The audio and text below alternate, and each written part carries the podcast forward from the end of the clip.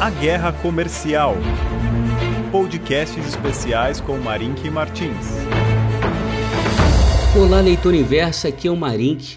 Eu quero compartilhar com vocês a respeito de alguns assuntos que devem ser relevantes para essa sexta-feira e para os próximos, dia, próximos dias.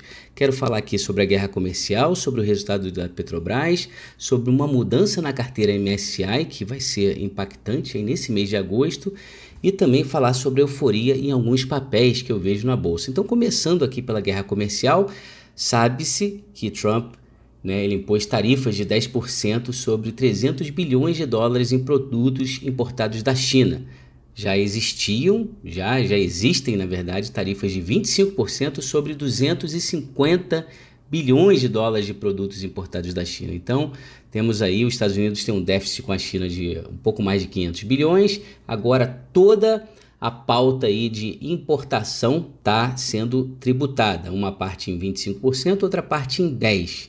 Esse 10 veio de surpresa, afetou os mercados. Os mercados, nesse momento que eu gravo o áudio, caem aproximadamente 2% na Ásia e o mercado está aguardando uma retaliação chinesa. Então é possível que os mercados passem alguns dias digerindo, né, se adaptando aí a essa nova realidade. E aqui eu aproveito para colocar aqui um, uma especulação minha mesmo a respeito desse movimento. O que eu observo é que foi dada largada para a campanha presidencial de 2020 nos Estados Unidos, e o que eu vejo é que os oponentes de Trump eles estão batendo numa, numa tecla, é, parece uma tecla em comum, é aquela em que o pessoal de Wall Street foi beneficiado depois da grande crise financeira de 2008.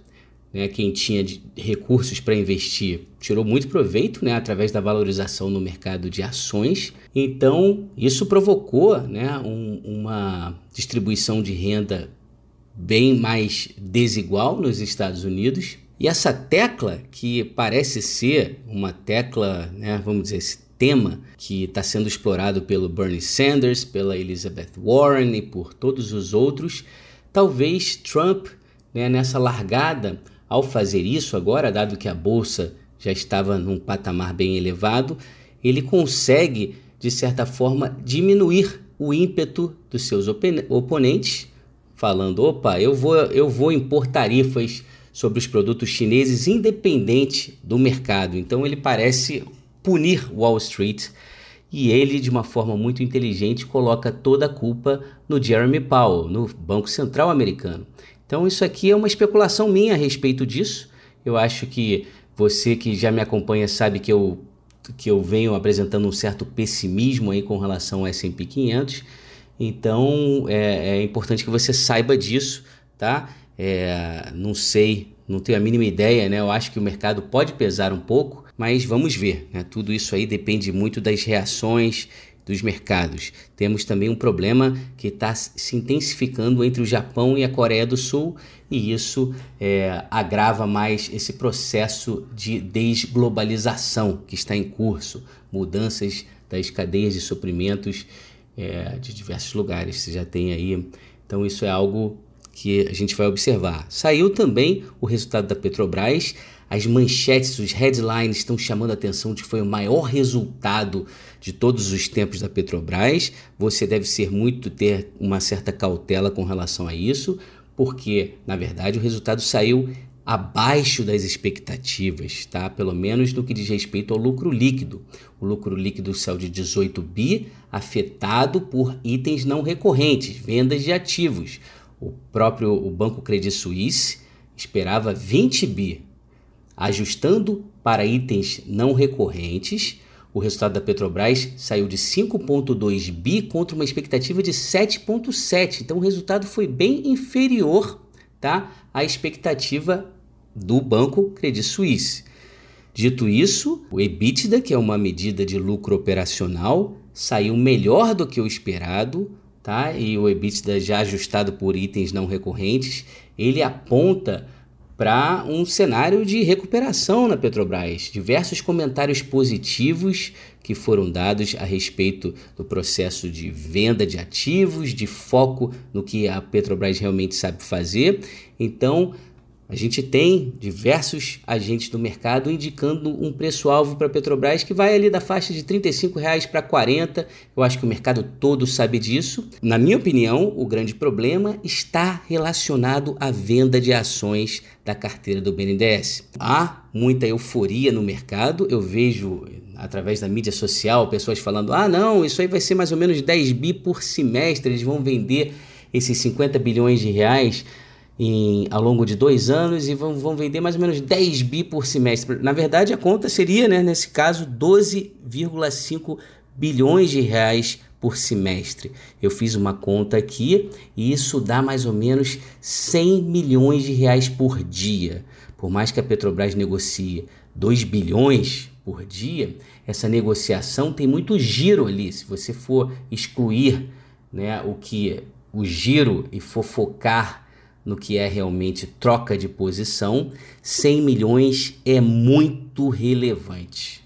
Lógico que é possível que com a sessão onerosa algo seja feito, um investidor de peso surja e leve um, um, bom pedaço. Esse investidor ele pode ser doméstico, pode ser internacional, mas por favor não me fale que 100 milhões de reais de venda por dia é pouco. Eu chamo muita atenção para vocês aí de muitos dos comentários que eu vejo no Twitter, no Facebook, eles são comentários que mostram uma euforia muito grande, tá? Uma euforia típica de 2007, primeiro semestre de 2008. Eu já vi esse filme algumas vezes e eu tô aqui gravando esse áudio tentando contribuir para que você consiga discernir, né, o que é o que é oba-oba e discernir do que é oba-oba para algo que seja um pouco mais fundamentalista. Então, queria também falar de um item aqui extremamente importante que é a mudança na carteira MSI.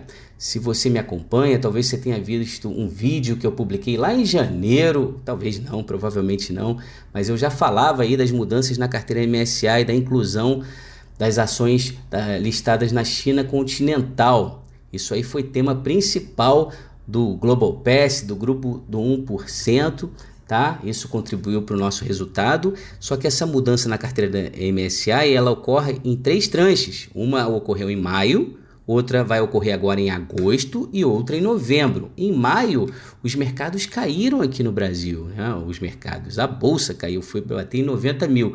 Quanto dessa queda teve a ver com a mudança na carteira da MSI? Eu não posso dizer, mas eu tenho uma informação aqui muito importante para você. Essa mudança, ela não só envolve as ações chinesas, mas também a inclusão de ações da Arábia Saudita, tá? E da Argentina também. A Argentina ali é quase nada, 0.3, mas a Arábia Saudita é 1.4% da carteira, crescendo para 2.7 agora em agosto. Você sabe quanto que cresceu o fluxo né, de ETFs da Arábia Saudita nessa mudança em maio cresceu em média 5 bilhões de dólares, tá? Então, é, assim, o que eu chamo a atenção aqui é que essas mudanças na carteira MSI são extremamente relevantes.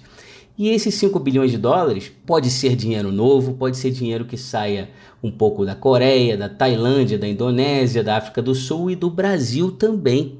Tá? Então tem dinheiro saindo de todos esses países e indo para a China e indo para a Arábia Saudita.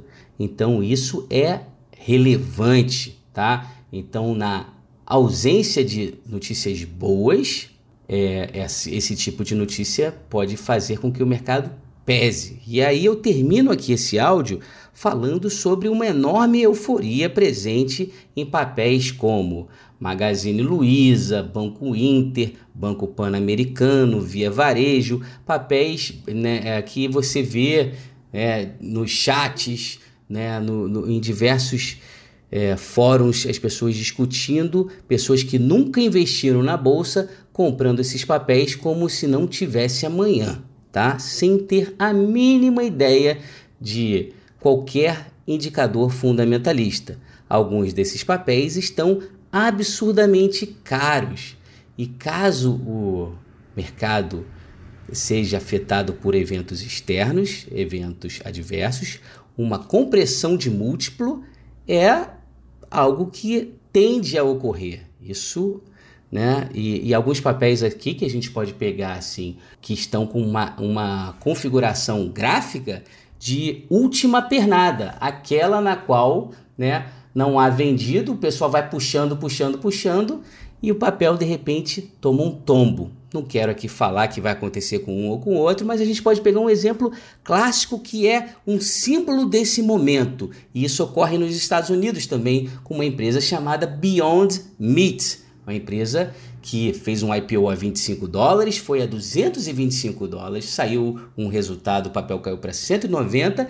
Aí os seus acionistas foram fazer uma emissão adicional, colocar dinheiro no bolso, a operação saiu a 160. Quer dizer, aonde tem lote, sai lá embaixo. Quando não tem lote, mercado fica pedalando, fazendo escadinha. Isso é um movimento especulativo que eu vi acontecer muito em 99 e 2000.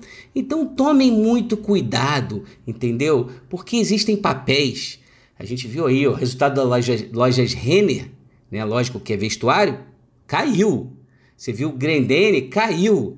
Vem cá, por que? Vou nem falar de, de fintech aqui, mas por que, que essas outras estão subindo tanto? Porque é mercado né? Bull market ninguém faz conta, simplesmente o cara sai comprando, sai comprando e sai comprando. Então é isso. Essa é a minha mensagem. Queria chamar atenção para vocês aqui a respeito desses riscos aí de mercado e espero que você tenha a cautela para buscar aí um crescimento patrimonial sustentável. Perfeito? Muito obrigado pela sua atenção. Até o próximo.